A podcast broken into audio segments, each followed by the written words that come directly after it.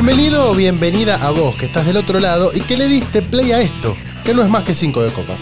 Una curaduría de noticias deportivas, ni las más importantes, ni las mejores, sino las que elegimos arbitrariamente para contarte siempre algo más. Mi nombre es Carlos Maidana y como todos los miércoles me acompaña mi gran amigo.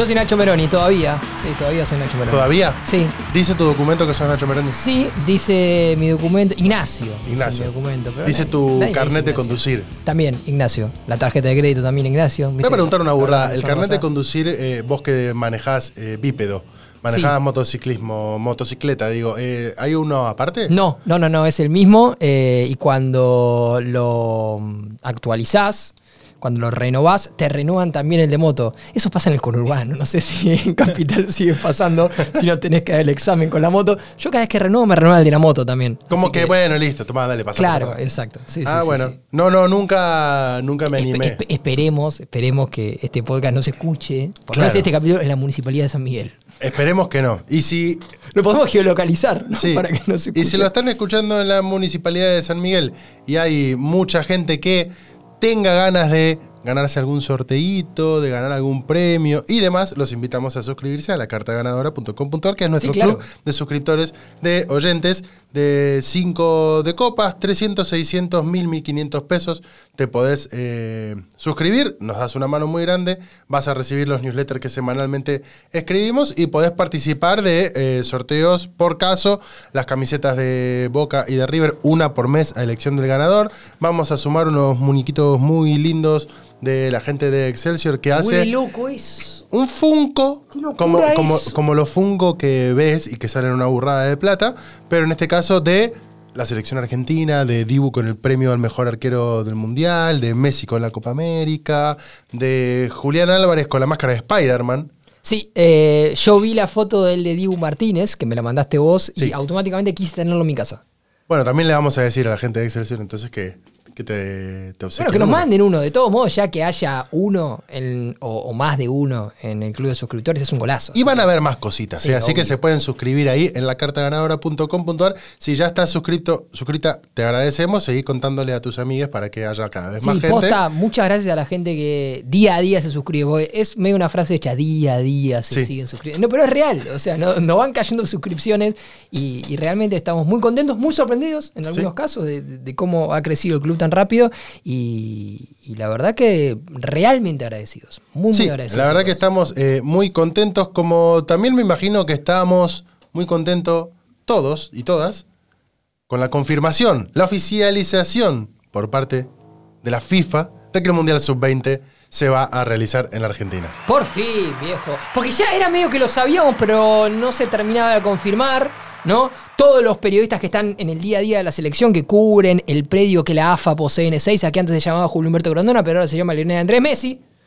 te decían, se hace acá, va a ser en este estadio, va a ser con Mascherano como entrenador, que se suma fulano al cuerpo técnico, pero la FIFA no me confirmaba el torneo. Hasta que la FIFA no me confirma el torneo, yo me digo que estaba como, "Ey, pero ¿se hará acá? ¿O no se Sí. meterá a Estados Unidos, poner una burrada de guita y se lo lleva? Sí, no pasó, por suerte, se confirmó, pudieron ver en las cuentas del presidente de la Asociación del Fútbol Argentino, arroba Tapia Chiqui, una foto de la Copa del Mundo Sub-20, que no es la misma que la Copa FIFA. Eh, Chiqui Masterclass puso el El presidente. mismo. Sí, el mismo. A mí me divierte porque Chiqui Tapia eh, evidentemente tiene un community manager que me imagino que es un pibe de 18 años, ¿entendés? Que está todo el día en las redes sociales y que le maneja la cuenta a Chiqui porque usa eh, un vocabulario muy de redes sociales, eh, está muy arriba de las tendencias. Chiqui Tapia poniendo banca en chat. Ya es como Eh, que. fantástico. No, no me lo imagino, ¿no? Eh, pero bueno, el que está haciendo el laburo ahí atrás de, de la cuenta de Chiqui Tapia es un fenómeno. Sí. o una genia. Así que desde acá, nuestras felicitaciones. Masterclass total de Chiqui a nivel gestión, ¿no? Esto. Por supuesto, Mundial que se va a estar jugando entre el sábado 20 de mayo y el domingo ¡Ya! 11 de junio. No falta nada, falta ¡Ya! menos de un mes para que en la Argentina volvamos a tener un Mundial sub-20 eh, después de muchísimo tiempo. Recuerden ustedes, agosto del 2001, la última vez que se jugó un Mundial sub-20 en la Argentina. Las entradas costaban 5 pesos. Sí, y de hecho había entradas también que eran gratuitas, para la final terminaron siendo gratis. Hoy con 5 pesos no te haces ni un alto guiso. No, para nada. Nada. Eh, y de hecho, bueno, pasaron un montón de cosas con aquel mundial, que la Argentina terminó eh, consiguiendo el título, le sobrevino una crisis sin precedentes al país. Esperemos que esta vez sí termine con el campeonato mundial, pero no con lo que vino a El posterior. país que gana mundiales y siempre está en crisis. Claro. Argentina, ¿Cómo les va? Buen título para un documental de Netflix. Sí, sí, ¿no? sí. Por El ejemplo. país que gana mundiales siempre está en crisis. Cuestión que lo que decimos, vos hoy estás escuchando esto miércoles 19 de abril, o bueno, cualquier día en el que Cuando estés tengas ganas. eh, escuchándolo, y falta menos de un mes para el sábado 20 de mayo. Y hay que definir algo muy importante, que son los estadios donde se va a estar jugando este Mundial Sub-20. Las certezas hasta el momento... Dígalas. Eh, no porque sean los estadios que efectivamente se va a jugar, pero son los que casi que tienen el aval total porque recibieron la visita técnica de la FIFA en los últimos días. Son eh, San Juan, Mendoza, Santiago del Estero, San Luis, Chaco y La Plata. Las eh, ciudades, en este caso, donde están cada uno de estos estadios. Ahí estamos viendo que no está Buenos Aires, es decir, no está el Estadio Monumental, que en todo caso sí quisiera Argentina reservarlo para una final, como te contábamos hace unas semanas, bueno, no debería estar jugando River y aparte, en tal caso, tiene una ventaja el Estadio Monumental que ya tiene y ya está eh, utilizándose generalmente para los partidos de la selección argentina, por lo cual no requiere de mayor... eh, Pero tiene que sacar a River. sí, lo River tiene no que- puede estar jugando. Es no puede estar pasando, jugando este como, como local. Pero en, cuando hablamos de estas revisiones, por caso, no estamos mencionando La Rioja, que se había mencionado como una posible sede. No estamos mencionando a Córdoba, que se Claro, había el Mario mencionado como una posible sede. Y esto, por lo menos, empieza a poner en primeros planos a algunos estadios eh, por sobre otros. Eh, así las cosas tenemos que empezar a nombrar. Estadio único Diego Armando Maradona de La Plata. Sí, que todo indica que es el lugar donde se va a jugar la final. Sí, y posiblemente el partido inaugural. Que, suele ser en los mundiales. El mismo estadio donde se juega el inaugural se juega la final. Digo, pasó en Qatar por caso, pero porque tampoco había muchos estadios en Qatar. Bueno, la, la última vez que Argentina organizó un Mundial Sub-20, la sede principal era el Estadio de Vélez. Sí. Ahí se jugaron los partidos más importantes y bueno, coincidió con los partidos de Argentina porque Argentina fue protagonista hasta el final. Tal cual. campeón. Aparte del Estadio Único Diego Armando Maradona de La Plata, el Estadio Bicentenario de San Juan, el Estadio Único Madres de Ciudades de Santiago del Estero, donde la selección argentina le ganó hace no mucho a Curazao. A Curazao. por un montón de goles. El Estadio La Pedrera de San Luis, muy lindo, un estadio en el que se hacen muchos recitales también. El Malvinas Argentinas de Mendoza, mundialista desde 1978. Y el Estadio Centenario de Resistencia en Chaco. Esto se va a estar definiendo en los próximos días y esta vez es real, no es como esa frase periodística, en los próximos días, cuando no hay demasiadas Claro, certezas. acá el tiempo te apura. Acá te apura porque no hay mucho más tiempo Claro. hasta que empiece el mundial. Así que para adelante, esperando que se resuelva de la mejor manera. Con Mascherano como técnico. Sí. ¿sí?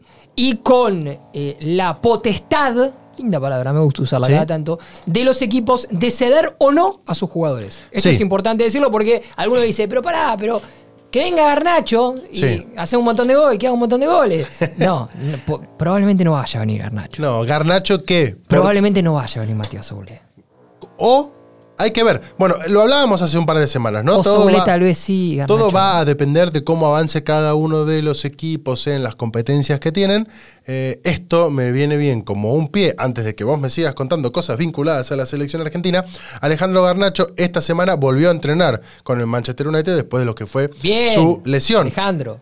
La otra noticia, en este caso referida a una lesión en Manchester United, mala, pero si querés buena, es que salió todo bien en la operación de Lisandro Martínez, que fue operado de una fractura en el quinto metatarsiano del pie derecho, en una jugada totalmente aislada y random en el partido de ida por los cuartos de final de Europa League, en el que el Manchester United y el Sevilla empataron por 2 a 2 en Old Trafford. Sí, que vos decís fractura del quinto metatarsiano y parece un quilombo bárbaro, y lo es. Sí. Pero cuando veíamos las imágenes y empezamos a seguir las primeras informaciones que llegaban de allá, parecía mucho más complicada. Porque Sí. parecía que se había roto el tendón de Aquiles. Sí, que es la famosa lesión de Fernando Gago, ¿no? La que lo- Contra Perú en cancha de boca. Sí, y contra River en Madrid. Exactamente, contra River en Madrid. La misma lesión. En este caso, bueno, la imagen que recorrió el mundo, ¿no? Lisandro Martínez eh, siendo socorrido y sacado del campo de juego por eh, Acuña Montiel y Montiel y con Lucas Ocampos, que también estaba por ahí. que se acercaba medio a, a bancarlo, pero como no tenía la, la confianza de Sí. ser parte de la selección.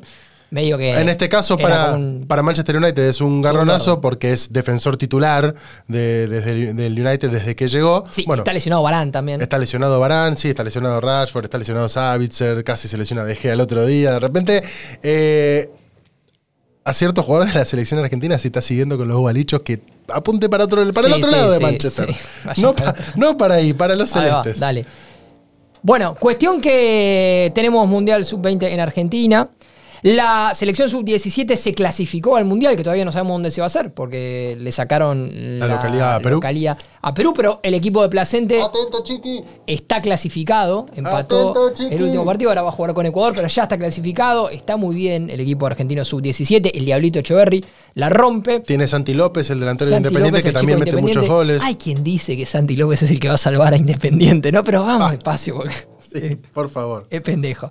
Bueno, y Leo Messi, capitán de la selección absoluta. Absoluta no es una palabra que se use tanto en Argentina. Se usa mucho en la Europa. selección mayor, pero sí en otros eh, países De Latinoamérica también, de ¿no? Latinoamérica y también en Europa. El capitán de la selección absoluta de la Argentina, Lionel Andrés Messi, fue elegido como una de las 100 personas más influyentes del año por la revista Time. Muy bien, la revista Time, que es esa que siempre en portada saca un retrato. Un retrato, exactamente, y que ya es conocida por elegir a los 100 personajes del año, los personajes más influyentes, una lista que es completamente ecléctica, que tiene diferentes eh, categorías y que tiene esta particularidad de que para cada uno de los elegidos hay otra personalidad que le escribe una semblanza, un- una especie de nota explicando algunas cuestiones o por qué está ahí.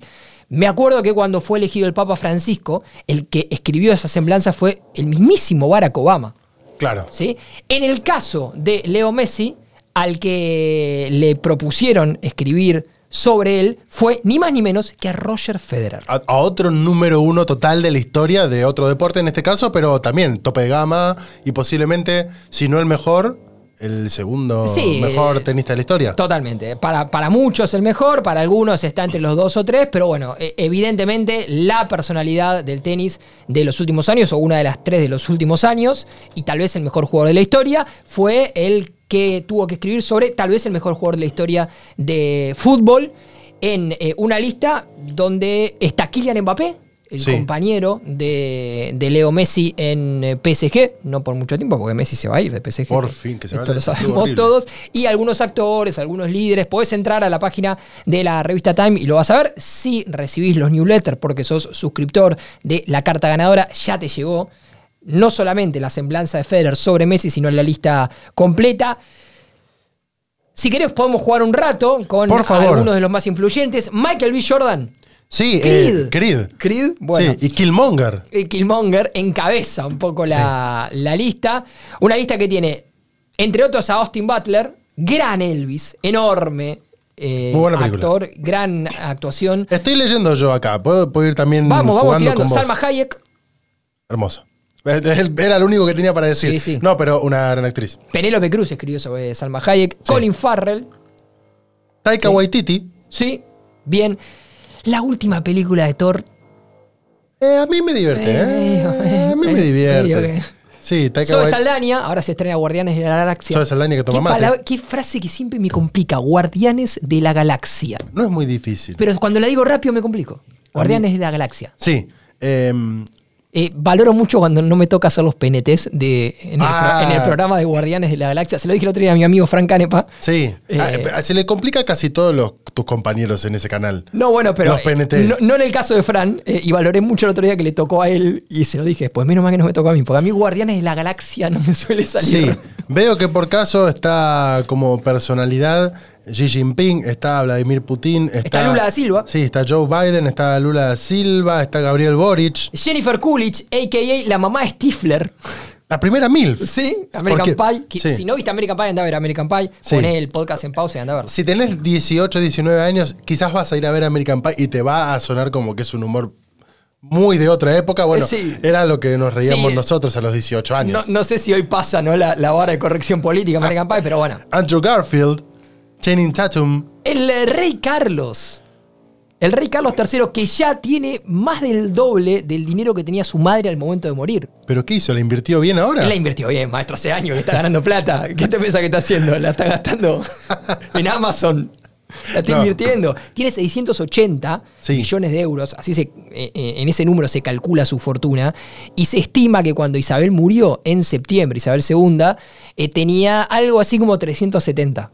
Hay un- una revista en el Reino Unido que se dedica a eh, elaborar una lista de los, eh, Es como más, la, de los la- más ricos. Como la Reino Unido. Fortune, pero de la corona. Exacto. ¿Dónde está el amigo que hizo la eh, oferta por el Manchester United? Hablábamos de él hace, hace un tiempito. Bueno, ese es uno de los que encabeza. El rey Carlos está ahí con 680 millones. Humilde. Bien. Claro. Bueno, pero Pero siendo más, el rey. más el doble de la madre. Fue Sí. 70 años reina. Y siendo el rey. Bueno, qué bien. Britney Greener.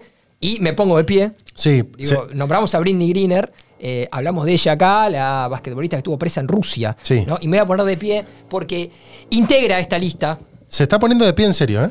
Yo les cuento. el enorme Pedro Pascal. Reconocido Mejor ser humano vivo.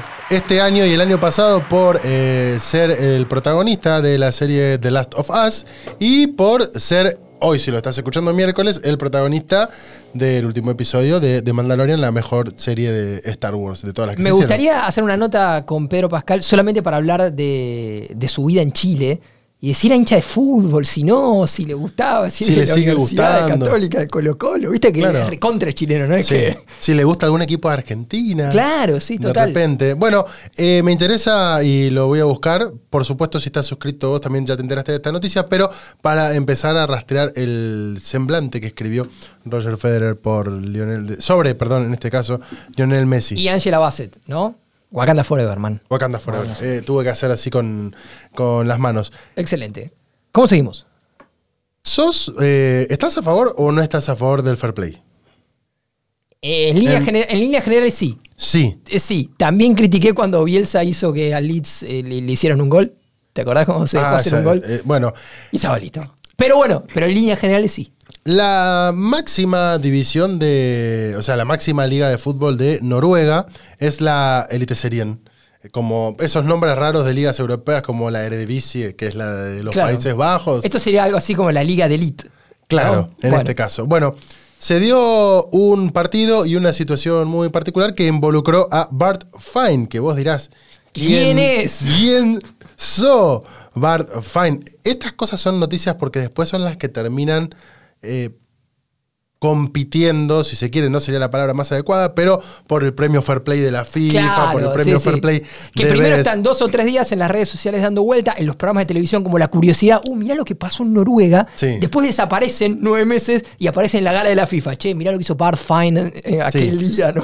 Bart Fine en este caso es delantero de Bran. Esta situación se dio en el estadio Skagerrak Arena.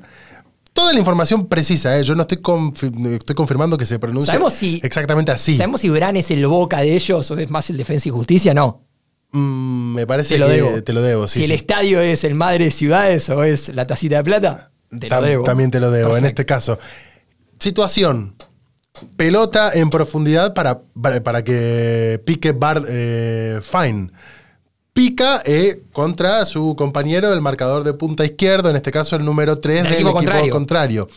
Van corriendo los dos a la par y en la mitad de la carrera el muchacho defensor se toma el posterior de la pierna derecha, empieza a renguear y se desploma al piso. El típico gesto de me rompí, me rompí del jarro. No, sí lo vi, lo vi, lo vi, lo vi. Lo vi. ¿Lo viste? Eh, sí, lo vi. Ya Bueno. sé de lo que estás hablando. El muchacho se cae Es buenísimo y ese queda, video. y queda Bart Fine con todo el campo como para correr mano a mano contra el arquero. Como le quedó al Chaco Martínez el otro día. Bueno, Claro, nada- nada que tal cual. Eh, o como le quedó al volante de San Lorenzo contra Boca cuando se lesionó el defensor de Boca y terminó tirando el centro que terminó en el gol en contra y San Lorenzo por eso le ganó a Boca en la liga profesional hace un par de fines de semana. No es lo que pasó acá. Y no es lo que pasó acá, porque el bueno de Bard, teniendo todo el campo por delante, agarró, frenó su carrera y dijo, no, es muy desleal seguir con este que se acaba de morir acá al lado mío. Se dio media vuelta y tiró la pelota afuera, lo cual motivó los aplausos de todo el público. Yo me imagino esta situación. Es Noruega, man. Es Es, Noruega. Noruega. Boca River. Es Noruega. Está yéndose en velocidad, pongamos, Nacho Fernández. Se lesiona Advíncula. Boca River eh, se va a jugar en el Estadio Monumental. Se lesiona Advíncula y Nacho Fernández tiene 15 metros para correr mano a mano contra Chiquito Romero. Se frena y la tira afuera. ¿Qué hace todo el Monumental? Depende. Para mí, depende. Si el partido está para River, Sí. se pone que está ganando River 1 a 0, yo Sí. creo que se cae el estadio aplaudiendo a Nacho Fernández. Sí. Se cae el estadio. Porque el hincha después se cuelga la medalla de te podríamos haber hecho un gol y no te lo hicimos. Te podríamos haber hecho un gol y, no te- y después, te, ¿Cómo? gana- y después te ganamos igual. Y ponele que empataste, Sí. te podríamos, haber, te podríamos haber ganado y no te hicimos ganar. Ahora, si perdiste 4 a 0, me parece que ahí el fair play se dibuja de otra manera, ¿no? ¿Cómo te completo la noticia de lo que sucedió? ¿Tenés cómo iba el partido? Porque ese dato para mí es buenísimo. Iban eh, 0 a 0 hasta ese momento. Bueno, Pocos minutos después, el equipo que se vio beneficiado porque este delantero, fine, la ¿de, tira de qué afuera, color era la camiseta de Barfine? Roja, ¿Y de qué color era la del otro equipo? blanca. Perfecto, el equipo blanco. El equipo blanco Bien. se pone 1 a 0. Apalala. Y al rato, a los 25 minutos del segundo tiempo, se pone 2 a 0. La crónica relata Y y, como, y cierra. como todos sabemos, el 2 a 1 es el peor resultado. Por ende, si hubiera hecho el gol Barfine, sería 2 a 1. Hubiese sí, sido 2 a 1. tal cual.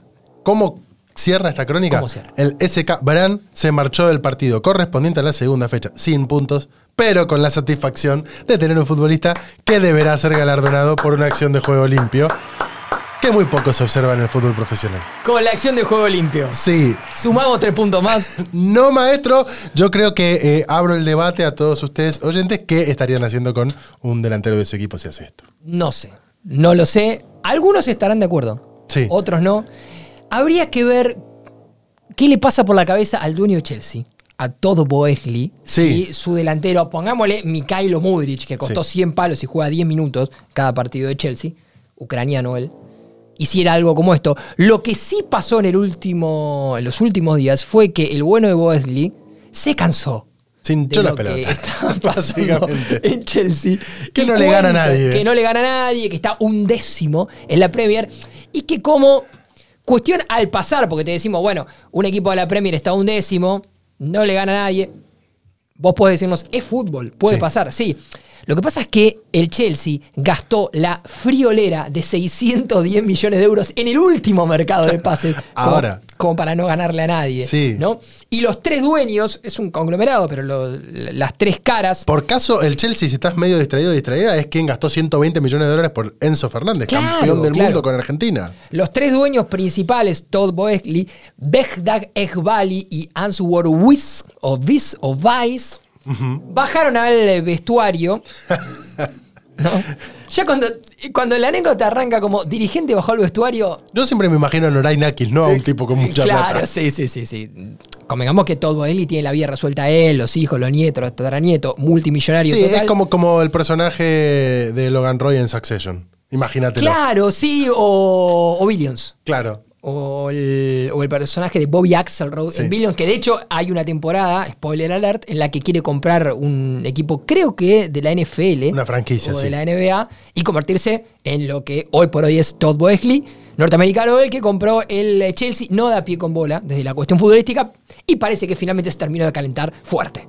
No, porque eh, después de la derrota... What the fuck are you doing? 2 a 1 contra el Brighton, equipo de Alexis McAllister, dirigido por Roberto De Chervi, el italiano que cada vez juega mejor, que eh, puede llegar a complicarle las cosas al Manchester City, porque tiene que jugar el partido postergado por Premier.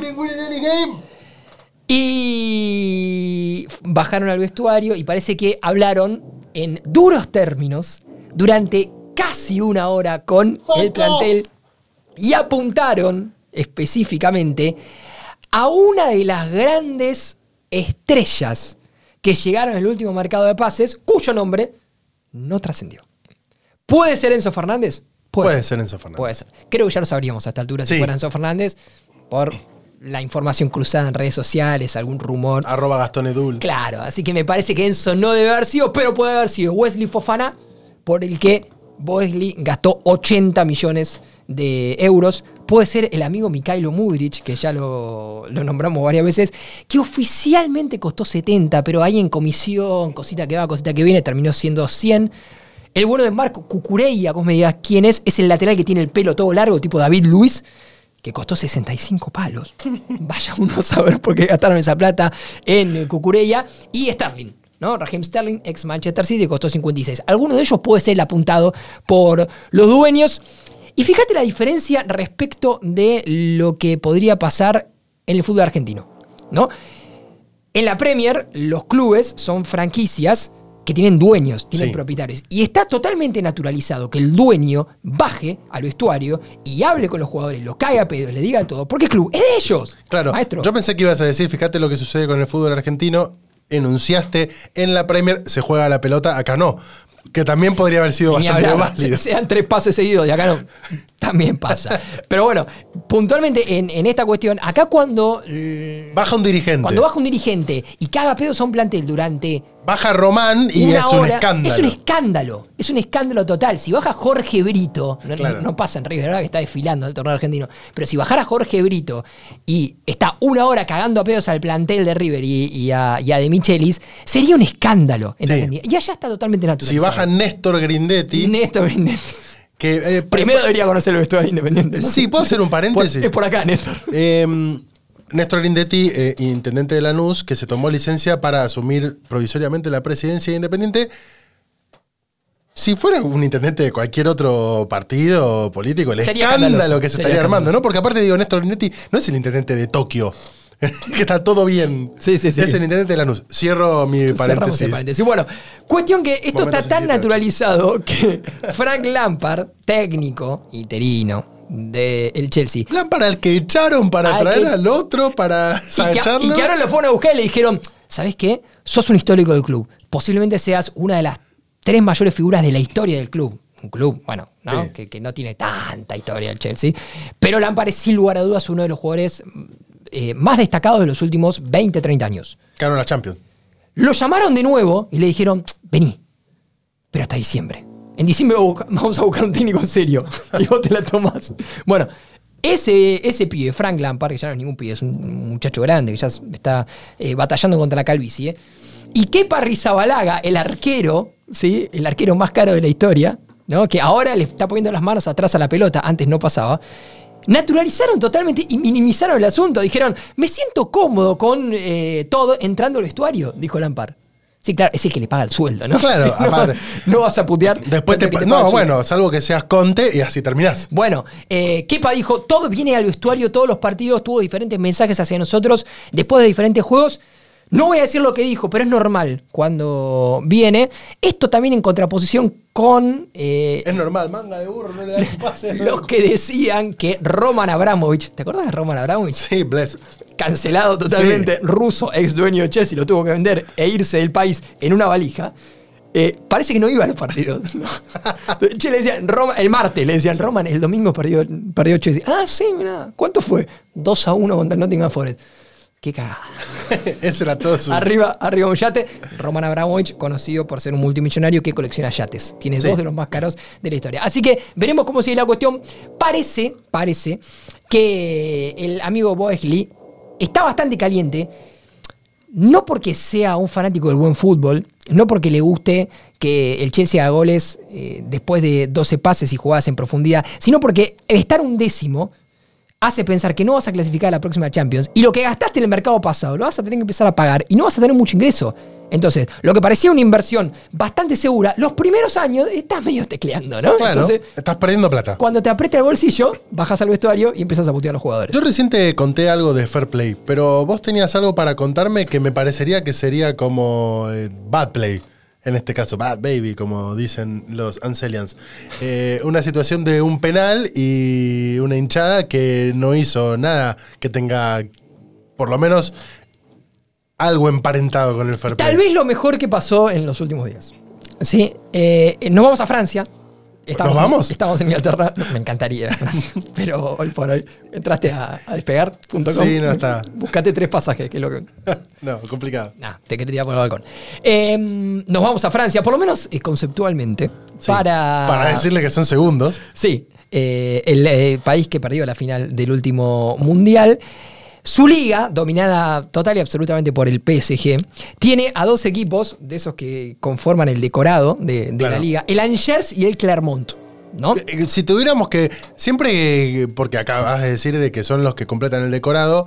No quiero ofender a nadie de nuestros oyentes, Pero pero, lo vamos a hacer. pero posiblemente lo hagamos. Es como ayer que estábamos eh, viendo, ayer temporalmente me pongo yo, Banfield Central Córdoba Santiago del Estero. Claro, bueno, el Clermont vendría a ser un Central Córdoba. Es un equipo recién ascendido. Central Córdoba no ascendió recién, pero digo, más o menos puede responder a- a- al, al biotipo. ¿Y el Angers puede ser un Banfield? Y el Angers puede ser un Banfield. ¿Sí? Puede ser un Banfield. Con quilombos con Sanguinetti, Eh, bueno. insultos a Espinosa. Sí, el, el Angers tiene atrás eh, algunos kilómetros más eh, re- respecto a la parte, o sea, más allá de la parte futbolística. Pero ahora vamos a hablar en principio solamente de la parte futbolística, Sí. porque se hizo viral.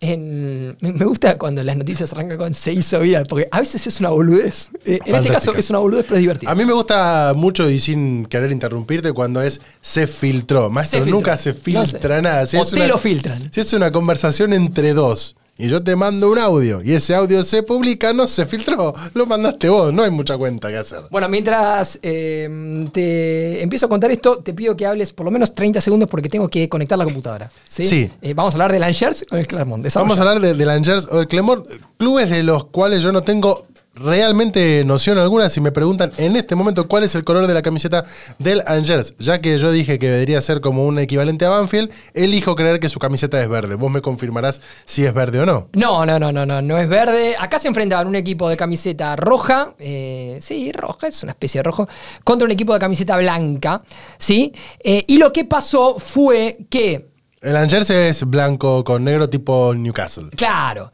Y lo que pasó fue que los hinchas del Angers, para distraer a un jugador del Clermont, que, Clermont que es eh, rojo y azul, Claro. tipo como una especie de San Lorenzo con predominancia del rojo. que iba a patear un penal Penal para el Clermont. Va a patear contra la tribuna del Angers. contra la tribuna del Angers. ¿Qué pasa en la NBA? Para hacer un paralelismo. Cuando va a tirar. Claro, algunos hinchas tienen como esos, Los esos dedos. inflables, o los dedos, o los inflables largos, ¿viste? Sí. Bueno, y los empiezan a mover, y de repente vos ves como una especie de, de cortina que se abre y se cierra, ¿Qué pasa en la que visualmente te, puede distraer. ¿Qué pasa en la Copa Libertadores? Algunos llevan un láser y hinchan la Un pelota láser. al que va a patear. Bueno, sí, sí. ¿Qué pasa cuando vas a patear un córner en, En Turquía En, el ascenso te tiran. Sí. En Turquía te tiran eh, fuegos de artificio. En, Tur- en Turquía te pueden tirar Bueno, ¿con un- qué una quisieron- granada. Bueno, con qué quisieron Acá distraer? un grupo de 20, 30, 25 hinchas, 30 hinchas, se bajaron los pantalones. Entonces vos veías.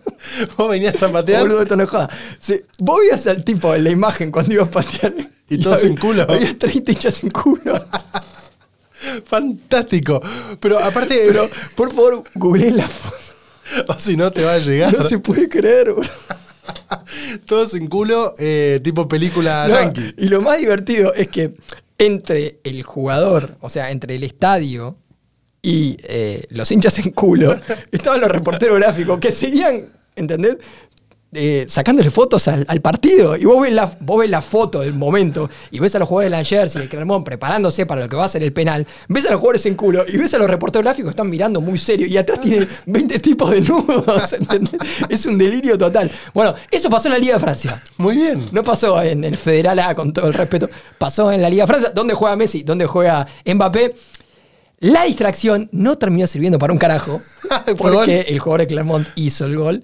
Eh, así que los hinchas de Langers tienen. eh, O sea que perdieron su dignidad al pedo. perdieron su dignidad al pedo y tienen eh, varios quilombos eh, como club más allá de, eh, De de la, de parte futbolística. Tiene más porque- quilombo más allá de gente que le gusta desnudarse. eh, Claro, recordemos que en los últimos meses eh, el dueño del club, Said Shaban, eh, arrancó con un quilombito porque va a ser juzgado en junio por lavado de dinero, una banda organizada, una boludez. una boludez. Eh, eh, el 7 de marzo se quedó sin técnico el Angers porque Abdel Bouxama renunció a su cargo, o le mostraron la puerta, Claro. ¿no? después de que se involucró en una polémica bastante fuerte en Francia porque defendió a un zaguero argelino que se llama Ilyes Chetty, que está acusado de agresión sexual. Tranqui. Entonces, vos después decís que los, los hinchas se pongan en bolas en la tribuna y parece una boludez Igual en relación a estas cosas. Igual que peligro ahora cuando dijiste le mostraron la puerta, porque generalmente la- el eufemismo cuando te echan es te echaron por la puerta de atrás y gente mostrando el culo, andás a saber qué puerta le mostraron. Bueno, por eso. Es un quilombo. Eh, qué sé yo. Estas cosas pasan en Francia también, así que en Europa también pasa. Mm. Exactamente eso iba a decir. Cuando dicen que en Europa no pasa, bueno, en Europa pasan No, otras pasa, cosas pa- y pasa, peores. Pasa, sí, sí, sí, sí, sí, sí, sí. Me- Y, no, y no estamos hablando de la Liga Turquía, de Serbia, de Bulgaria.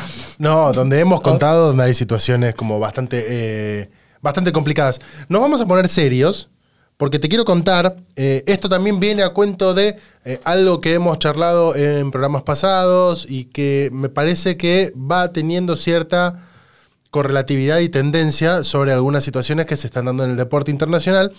Australia prohibió a la jugadora trans Lexi Rogers competir eh, y ella hizo un duro descargo, es como lo titula en este caso la noticia. Lexi Rogers es eh, atleta trans, juega al básquet y la Federación Australiana de Básquet la excluyó del deporte y de todas las competencias de élite. Como órgano director reconocemos que estamos todavía en la vía de la educación y la comprensión.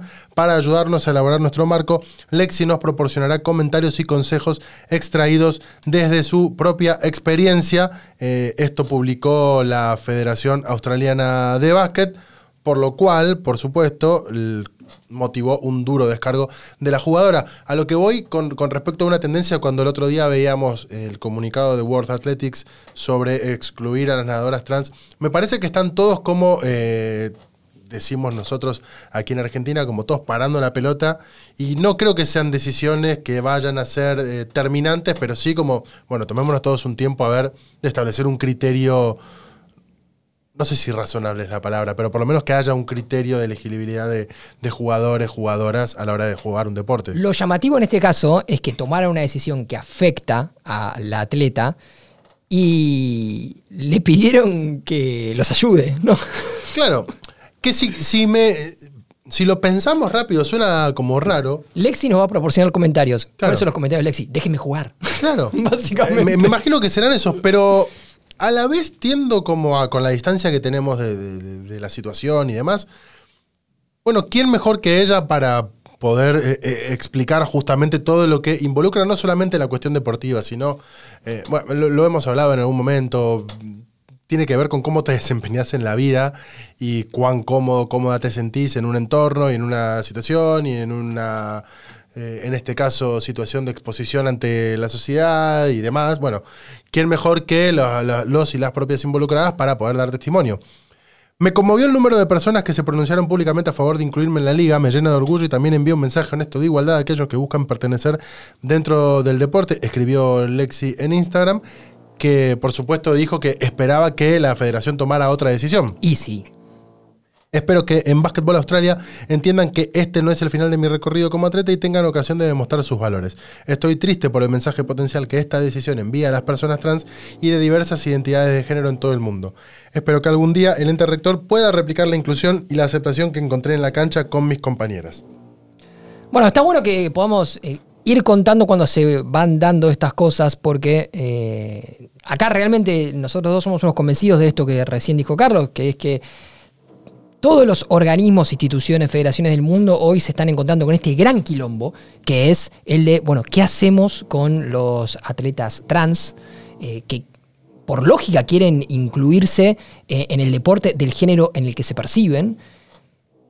Y hoy por hoy encuentran hasta una resistencia del otro lado, porque por ejemplo yo leía un tuit de Andrew Bogut, Sí. el basquetbolista, ex basquetbolista eh, reconocidísimo, que, que entre otras cosas puso Women's Sport eh, is for Women o Women Basketball is for Women, es decir, eh, apoyó la decisión de, de la Federación Australiana en este caso, eh, pero en algún punto va a haber que tomar una decisión respecto de esto y que sea unificadora y que tenga herramientas y conocimiento y, y obviamente el apoyo de eh, los diferentes eh, colectivos de atletas. Sí. ¿no? Esto no está pasando ahora y cuando se van dando estas cuestiones, me parece que son como los pequeños ladrillos que terminan de construir una pared. Que dentro de seguramente, eh, aunque parezca un montón, y lo cierto es que lo es, porque decir, dentro de 20, 30 años, por supuesto ya se le pasó la vida a un atleta, dentro de 20 o 30 años, pero entiendo que las generaciones que van a venir por delante van a encontrarse con mucho menos de estos problemas, porque la sociedad en general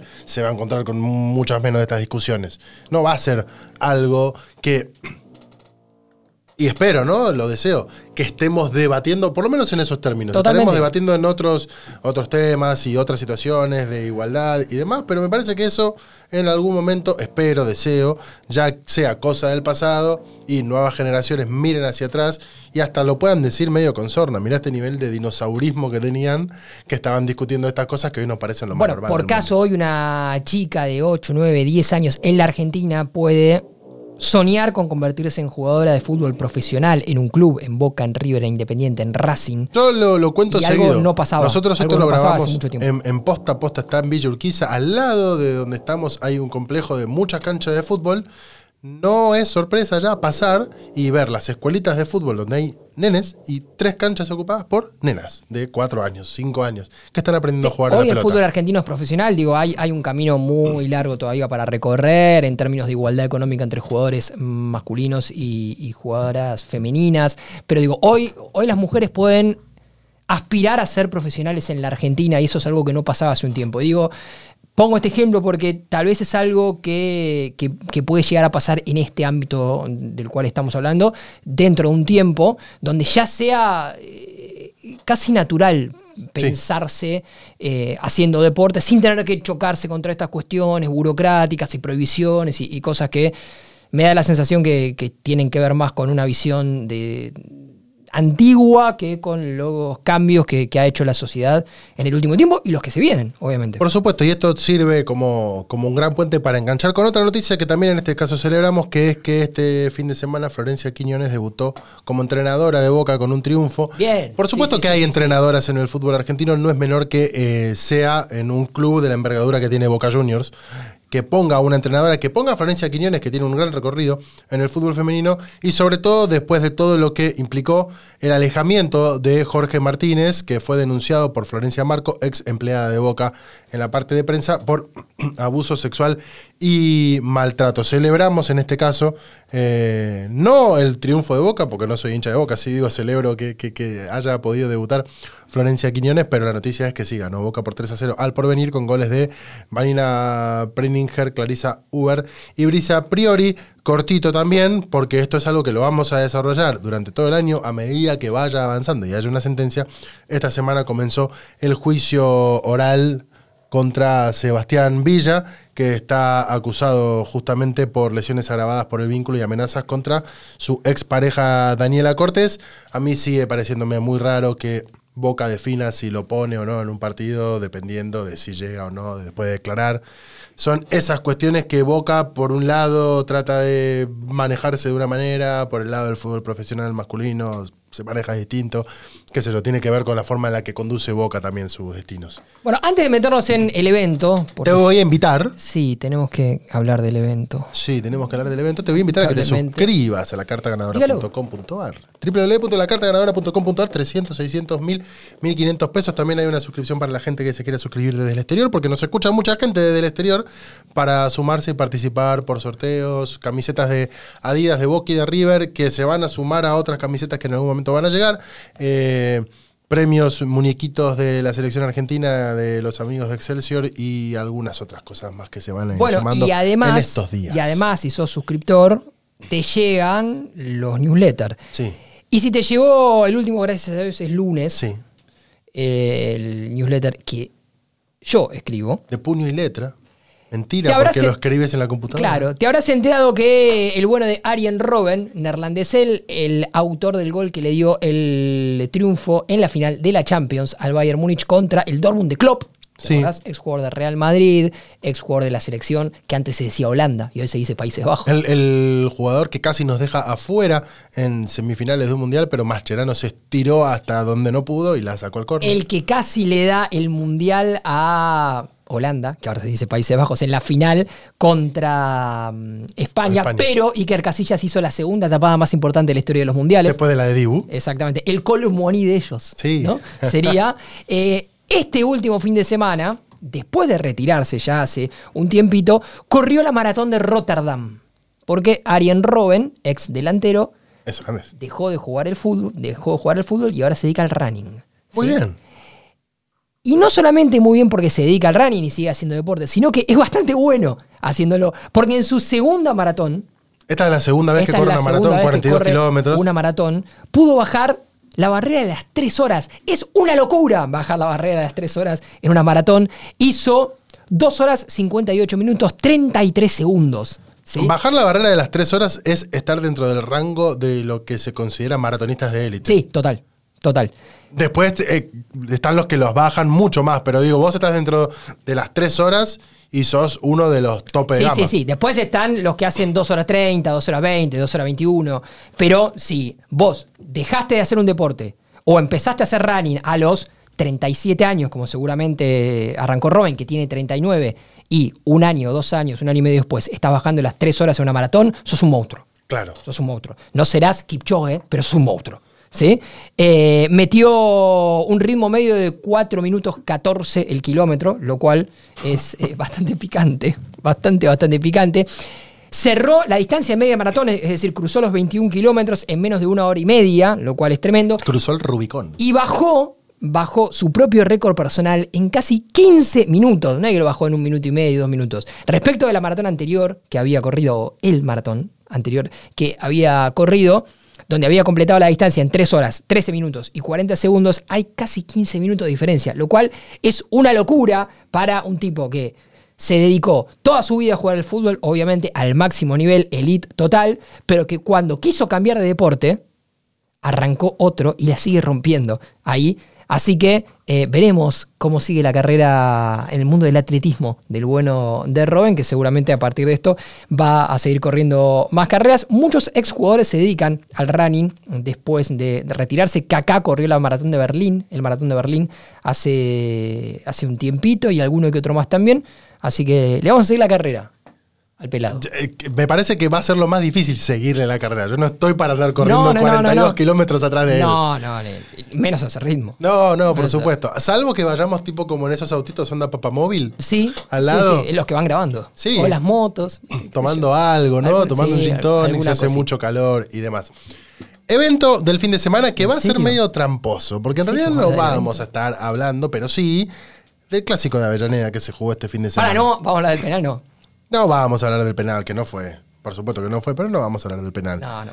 No vamos a hablar. ya hablaron todos los programas del penal. Por supuesto. penal. No vamos a hablar del 1 a 1, que para mi sorpresa terminó siendo un mucho mejor partido del que uno esperaba. Sí. Eh, eh, en términos generales, digo, no solamente de el equipo que me conmueve en este caso, sino de que en realidad terminó siendo un partido atractivo y demás, de un fin de semana eh, con lluvia en la ciudad de Buenos Aires y en los aledaños, porque esto no es en la ciudad de Buenos Aires, sino que en, en Avellaneda, pero que está muy pegadita a la ciudad de Buenos Aires, si nos estás escuchando desde afuera sino de, de- una situación que al fin de cuentas, y de varias situaciones que empiezan a dar cuenta de un montón de cosas que están pasando en el fútbol argentino, en la política, en el fútbol internacional, en el mundo empresarial y demás. Porque eh, este es un eh, spoiler alert de la vida, cuando hay un montón de gente que dice, no, pero no me gusta que la política se meta en el fútbol. Maestro, están metidísimos desde que el fútbol es fútbol. Hace años.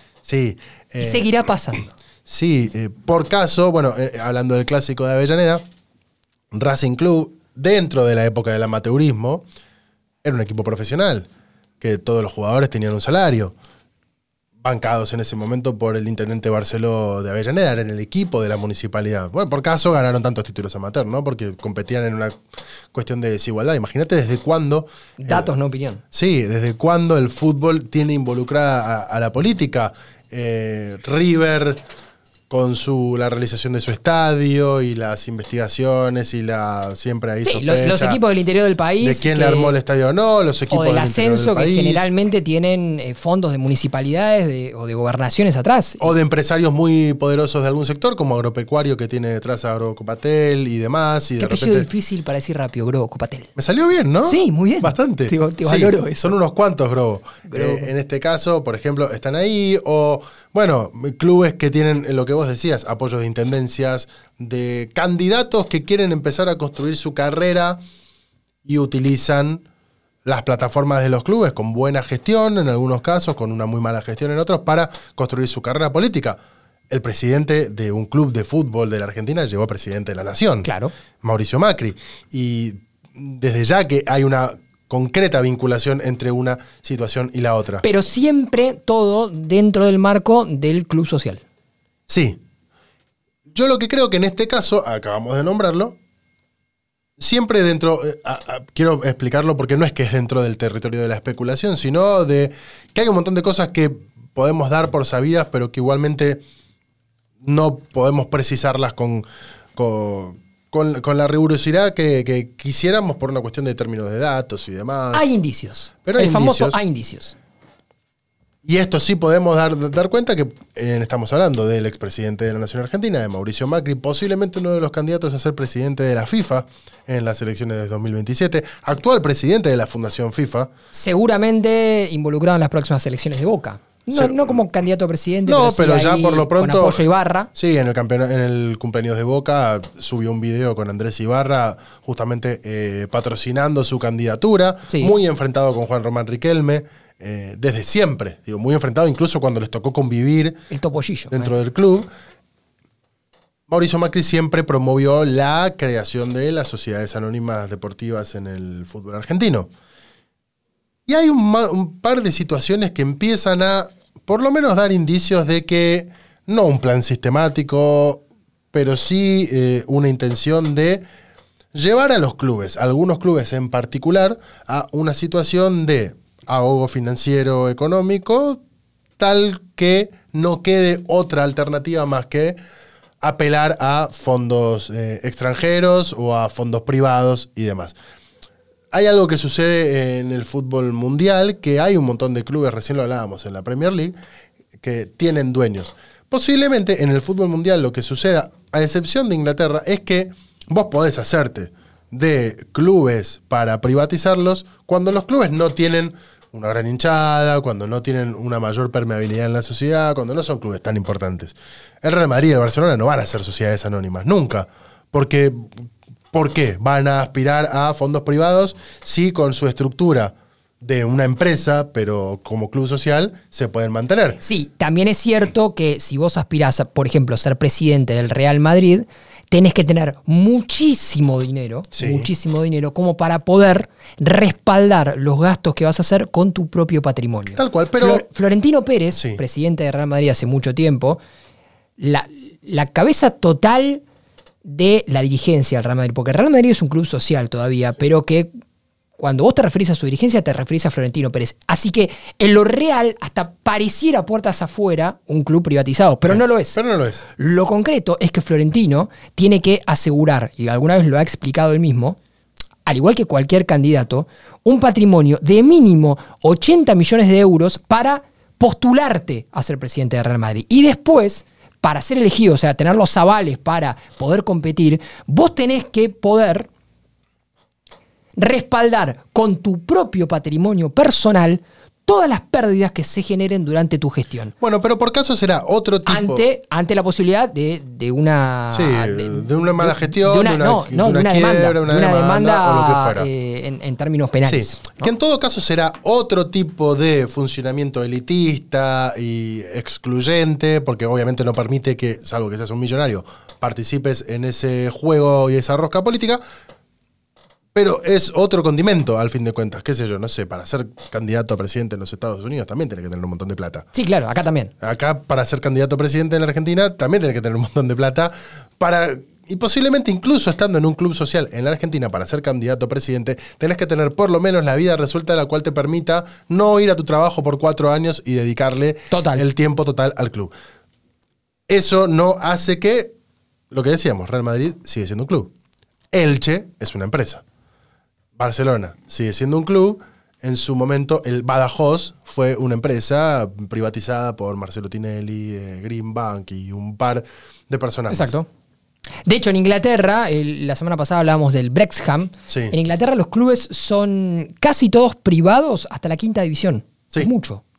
Sí, O sea, son, son cinco divisiones para abajo Con- con, cada club siendo de un dueño. con una particularidad. Cada club en Inglaterra que es privado siempre se sometió a la voluntad de sus socios primero. Es cierto. Bueno, vamos todos a votación, todos votan que, que se va a vender a fondos extranjeros, listo, chau, votaron todos. Al fin de cuentas, la decisión terminó siendo soberana en algún punto. En el fútbol argentino, salvo que, bueno, no hay clubes privados, sí, lo decimos así, y nos hacemos todos un poco los distraídos. Porque talleres, por más que tenga elecciones y todo lo demás, tiene los fondos del Pachuca, del Hay fútbol privatizaciones- mexicano, encubiertas. Encubiertas, exactamente. Porque Defensa y Justicia, que es un club social, también tiene una privatización encubierta la gerencia de fútbol en manos de Bragarnik y demás. Lo que sí empieza a haber en clubes, y en este eh, vamos a hablar en este apartado particular, por eso hablábamos del superclásico, independiente, pero también recientemente San Lorenzo, es un montón de situaciones que exceden a los males malos manejos de alguna dirigencia puntual, sino que ya tienen que ver casi como con una industria de la privatización. Independiente tiene uno de los juicios más escandalosos de su historia, que es una deuda por, eh, Fer- eh, me sale Fernando, casi digo Fernando Gonzalo Verón Gonzalo Verón. exjugador independiente que jugó 18 partidos, que firmó un contrato que para la carrera de Gonzalo Verón ya era raro. Vos, de todos, cada uno en su trabajo, eh, ganás 100. Y de repente vos vas a un trabajo en el que... Te ofrecen de- 1200. 1200. ¿Por qué? Ni siquiera es que te ofrecen 150, 200, 1200. Y no tenés ningún éxito previo que respalde que a vos te ofrezcan 1200. Porque vos estás en una empresa y de repente desarrollaste un software que le soluciona la vida a todas las personas, posiblemente pases de ganar 100 a que te vengan a buscar por 1200. Pero Sí, no claro. estábamos yendo a buscar al goleador de la última Copa Libertadores, sino a un jugador que estaba jugando en la Major League Soccer, medio que nadie. Había que googlearlo para saber dónde estaba. Me gusta que digas estábamos. Estábamos, sí, en este caso. eh, Con la camiseta, pues. con la camiseta puesta. Pero por caso ahora vamos a hablar también de algo que está sucediendo en San Lorenzo con eh, Lucas Menosi, que también jugó 18 partidos, pasado en Tigre. En San Lorenzo jugó muy poco y ahora está con una demanda por 10 millones de dólares contra San Lorenzo. No hay equivalencia entre lo que ganabas, el, el despido que estás acusando contra la plata que estás pidiendo. Pero no hay ningún tipo de equivalencia. Y lo que es peor es que no hay ningún tipo de equivalencia con que haya juzgados que estén avalando eso. Porque en este caso, el juzgado de trabajo número 2 de Avellaneda estuvo avalándolo hasta la semana pasada, hasta que en un momento dijeron, che, miren, esto se va a pudrir, saben los nombres de los tres jueces, que lo defina la Suprema Corte de Justicia de la provincia de Buenos Aires.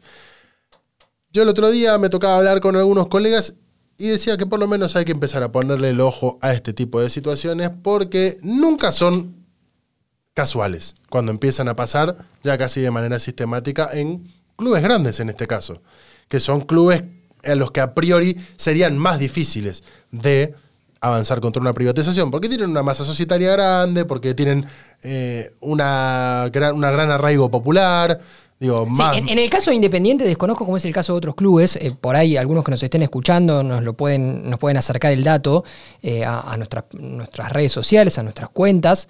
eh, pero en el caso de Independiente está prohibido por estatuto. Claro. Ahora, ahora. También hay bien. una ley que prohíbe una sociedad anónima deportiva en la Ahora- Argentina. Ahora, bien, si un próximo gobierno cercano a eh, el dirigente político que en su momento le abrió la puerta a las sociedades anónimas en el fútbol, algo que podría tranquilamente pasar. Porque todo indica que el kirchnerismo no tendría las de ganar, el kirchnerismo, el justicialismo, el frente, el frente de todos, no tendría las de ganar En las elecciones las nacionales próximas de octubre. elecciones y podría volver eh, juntos por el cambio, ¿sí? Eh, de esa manera o, con algún tipo de otra de, de coalición, digo, estarían volviendo al poder los dirigentes que son más cercanos a la persona que en algún momento con poder le abrió la puerta a las sociedades anónimas en el fútbol. Si los clubes están muy ahogados económicamente y de repente termina pasando la ley de sociedades anónimas en el fútbol, acá pueden empezar a pasar cosas. Porque no solamente, eh, digo, eh, nosotros no dejamos de entender que en la Argentina, particularmente para la gente que nos escucha afuera, es un país republicano, hay tres poderes, pero que tiene una tradición presidencialista, donde generalmente la figura del presidente de la nación tiene mucho peso en las decisiones ejecutivas eh, e incluso en las legislativas. Pero no es menor que en este panorama que estamos haciendo y que por supuesto eh, no somos especialistas en proyecciones políticas, pero tampoco somos unos negados de entender la realidad del país. No es solamente que puede volver Juntos por el Cambio en, las elecciones de, de fin de año al Poder Ejecutivo, sino que también podrían llegar a tener una muy buena elección cuando se empiecen a renovar las bancas en la legislatura, Sí, sí. con lo cual está todo dado como para que una ley como esa tenga los votos, además, para poder darse. Y no es menor en Independiente O en otros clubes. o en otros clubes. Digo, nosotros hablamos hoy del caso de Independiente porque estamos hablando de alguna, a- Alguna cuestión que conocemos. Alguna arista de lo que dejó también el, el clásico de Independiente y Racing. No, Sí. no vamos a hablar de la parte futbolística porque se habló muchísimo acá.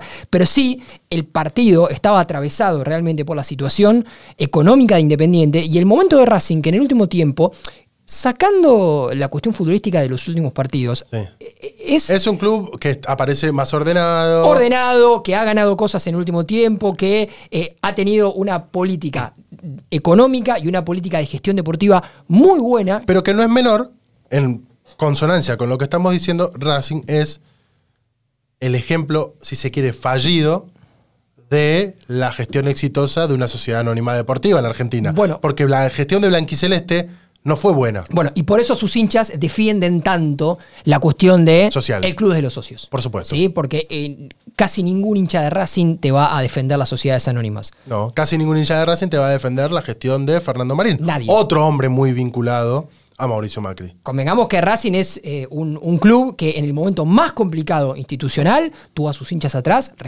respaldándolo en masa. Sí. En masa. ¿sí? Entonces, en algún punto, nosotros estamos hablando de esta cuestión porque hoy por hoy el, el problema eh, años después se mudó del otro lado y acá hay un tema que puede no pasar, puede no pasar en, en otros clubes que hoy también están ahogados económicamente, pero se puede empezar a hablar dentro de un tiempo. De hecho, ya se está hablando, pero más tímidamente.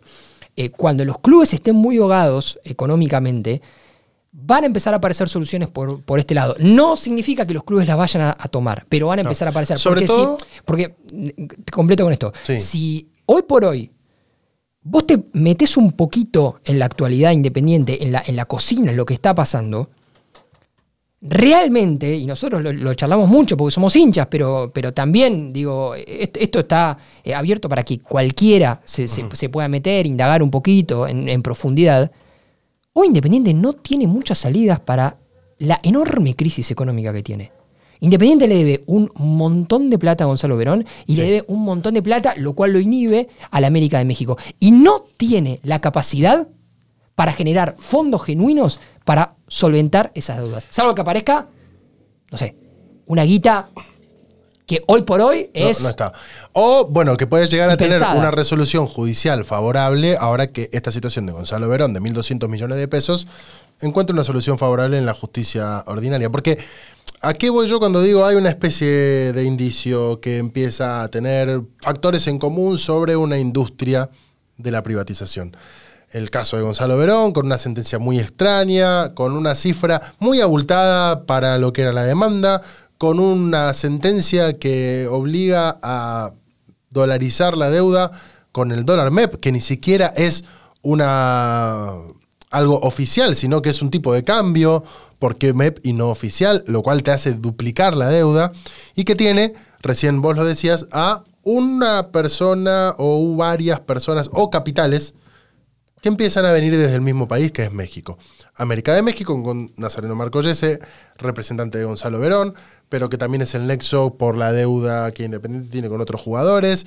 Nazareno Marcollese, que empieza a ser un nombre en común, así como en su momento Cristian Bragarnik, que también tiene vínculos con eh, capitales mexicanos. Hablamos de otro club que está gerenciado, pero no, en el fútbol argentino, que es Talleres, que tiene al Grupo Pachuca, capitales mexicanos. En este caso, el ahogo a Independiente con el América de México intransigente para ne- negociar, capitales mexicanos. Empiezan a aparecer algunos actores que encontrarían en otra instancia del país mayores facilidades para, con una estrategia económico-financiera judicial, de repente hacerse con un club. ¿Qué mejor le, le vendría a la América de México, más que cobrar los 6 millones de dólares, que hacerse con un club sede en el fútbol argentino, con el nombre, en este caso, del Club Atlético Independiente? Totalmente. ¿Qué, Bueno. qué es lo que mejor le quedaría? ¿Los 6 millones de dólares? O listo, planto bandera en Argentina. Por poco dinero, además. Por muy poco, por realmente muy poco dinero. Porque estamos hablando de que, por ejemplo, y tampoco vamos a comparar, ¿no? Eh, porque las realidades son absolutamente disímiles, pero las ofertas por el Manchester United, que, que fue de lo que hablamos acá, eran a montos, 8 mil millones de, de euros. Acá estamos hablando de 6 millones de dólares. Acá estamos hablando que por 6 millones de dólares te puedes quedar como uno de los clubes más grandes de América. Sí, por supuesto. Y que, eh, Si, si las condiciones o, o si el marco jurídico está dado. y que si vos empezás a observar cómo se empieza a- a mover el mundo del fútbol real, empiezan a haber conglomerados. Digo, hablando de este tipo de clubes, Manchester City no es Manchester City. La recordada frase del periodista de ESPN cuando se vendió a Julián Álvarez, pero no lo compra el Manchester City, lo compra el Citigroup, es porque existe un Citigroup. Existe un conglomerado de Sí, que es, empresarios. es el dueño del Montevideo City Torque, empresas que está acá a- tiene- a 10 minutos en barco. Claro, tiene a Montevideo City Torque, que tiene el Auckland City en Nueva Zelanda, que tiene Sí, el Girona al en Girona, España. que tiene al New York City en Estados Unidos, que tiene al Manchester City como su principal club. Tiene el Trua en Francia, Sí, hablamos recién Y que tiene Francia. al Montevideo City Torque. Red Bull. Red Bull, que tiene, aparte de su escudería de Fórmula 1, tiene al, Al Salzburgo. al Leipzig, al Salzburgo, al Bragantino de Brasil. eh, y así podemos enumerar otros conglomerados. Los mexicanos cada vez más empiezan a buscar este formato. modelo de gestión. El grupo Pachuca no solamente tiene al Pachuca de México, sino que tiene a eh, el SAD en, Ur- en Uruguay, donde fue técnico en un momento Diego Forlán, y que tiene a Talleres de Córdoba. Bueno, el conglomerado que tiene como aporta- principal. aporta dinero Sí, el Córdoba, ¿no? conglomerado que tiene la principal. Sí, bueno, pero André Fassi es de la mesa directiva del grupo Pachuca. Sí, sí, sí, claro. El conglomerado que tiene a Cristian Bragarnik tiene al Elche en España, tiene a Defensa y Justicia en Argentina, tiene al Yolos de Tijuana en México. Está bien, con menos formalidad, pero nadie se puede hacer el sonso con que hay una vinculación sonso? entre no esos clubes. Porque, porque aparte, sí, claro, bueno, nadie puede hacerse el boludo o la boluda, porque aparte es muy sencillo. Se va Sebastián Becasese de Defensa y Justicia, asume en el Elche. Se va al Mirón del Elche, asume en el Yolo de Tijuana. Ahora aparece en Boca, donde también se discute cuánta injerencia tiene Cristian Bragarnik o no. Se va Coca de alguno de todos estos clubes en los que Bragarnik tiene incidencia y de repente aparece en la selección mexicana. Es como, bueno, podés hacer todo ese caminito. ¿Te acuerdan? ¿Te acuerdas cuando éramos chicos y jugábamos a unir los puntos? Sí. Y se formaba una figura. Bueno, en este caso vos tenés un montón de numeritos, unís los puntos y se une la bandera de México, que no va a ganar un mundial nunca en su vida, pero que está avanzando contra los clubes. Cerrado, esta manera, el evento del fin de semana, que fue el clásico de Avellaneda, que si nos cernimos a lo estrictamente futbolístico. Golazo de Cauterucho. 1 a 1 con un golazo de Cauterucho. Y Gol- un lindo gol de penal y un lindo de gol Matías Rojas, de que Matías la Rojas, verdad, de un penal que no fue. hoy por hoy es el mejor jugador de fútbol argentino. Sí, mete muchos goles, cada vez que le pega al arco termina en gol. Y también es una demostración de la buena gestión deportiva que está haciendo Racing en el último tiempo, Sí. porque a Matías Rojas lo fueron a buscar, se bancaron la puteada de todo el estadio durante un montón de tiempo. Y ahora es la figura. Y Matías Rojas demostró, porque lo fueron a buscar, hoy es la figura no solamente de Racing, sino del, del fútbol argentino. Así que, eh, bueno, veremos. Queremos hablar eh, del clásico, pero más eh, focalizándonos en otra cuestión que no tiene que ver exactamente con lo que pasó, porque lo que pasó en la cancha lo No. vio todo el mundo y se habló hasta el hartazgo en las redes sociales, en los programas, que si fue penal, si no fue penal, si Racing jugó bien, si no jugó bien, si Independiente Y aparte porque sin- la actitud. y aparte porque sincerándonos de otra manera, si no tenemos que andar poniendo a hablar de fútbol, nos vamos a poner como unos termos fantásticos para decir que, bueno, cada vez que ven la camiseta roja se asustan un poco, pero bueno. Eso lo dijiste vos. Sí. Yo, yo no, no me, no me metas en esa. No, quiero quilombo, maestro. La cartaganadora.com.ar, eh, 300, 600, 1000, 1500 pesos se pueden sumar. Como les decimos, vamos a hacer sorteos, vamos a hacer regalos. El otro día salí eh, a tomar algo con un pequeñito grupo de oyentes de este eh, podcast. Mira. Estuve ahí en una situación en la que yo dije, de acá a fin de año en algún momento vamos a hacer algún que otro encuentro con oyentes. Hay que hacerlo. Algo en vivo eh, y demás. Así que arroba Nacho Meroni, te pueden seguir en todas tus redes sociales. Arroba Instagram, TikTok. Twitter. Pueden seguir también en todas las redes sociales y nos escuchamos el próximo miércoles. Adiós. Chau, chau.